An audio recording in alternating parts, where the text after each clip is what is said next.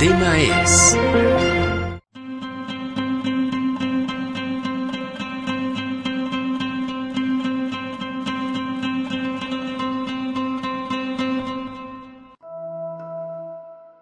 aún sin registro sanitario nacional, podrán ingresar medicamentos de otros países. Esto de acuerdo al decreto publicado el 28 de enero en el Diario Oficial de la Federación, donde en relación con los artículos 222 y 229 de la Ley General de Salud se establece la importación de medicamentos con o sin registro sanitario en México, dirigido a cualquier enfermedad o padecimiento, siempre que estén autorizados por las siguientes autoridades reguladoras: Agencia Suiza para Productos Terapéuticos SwissMed, Comisión Europea, Administración de Alimentos y Medicamentos de los Estados Unidos de América, Ministerio de Salud de Canadá, Administración de Productos Terapéuticos de Australia, agencias reguladoras de referencia por la Organización Mundial de la Salud, precalificados por el Programa de Precalificación para Medicamentos y Vacunas de la Organización Mundial de la Salud o agencias reguladoras miembros del esquema de cooperación de inspección farmacéutica.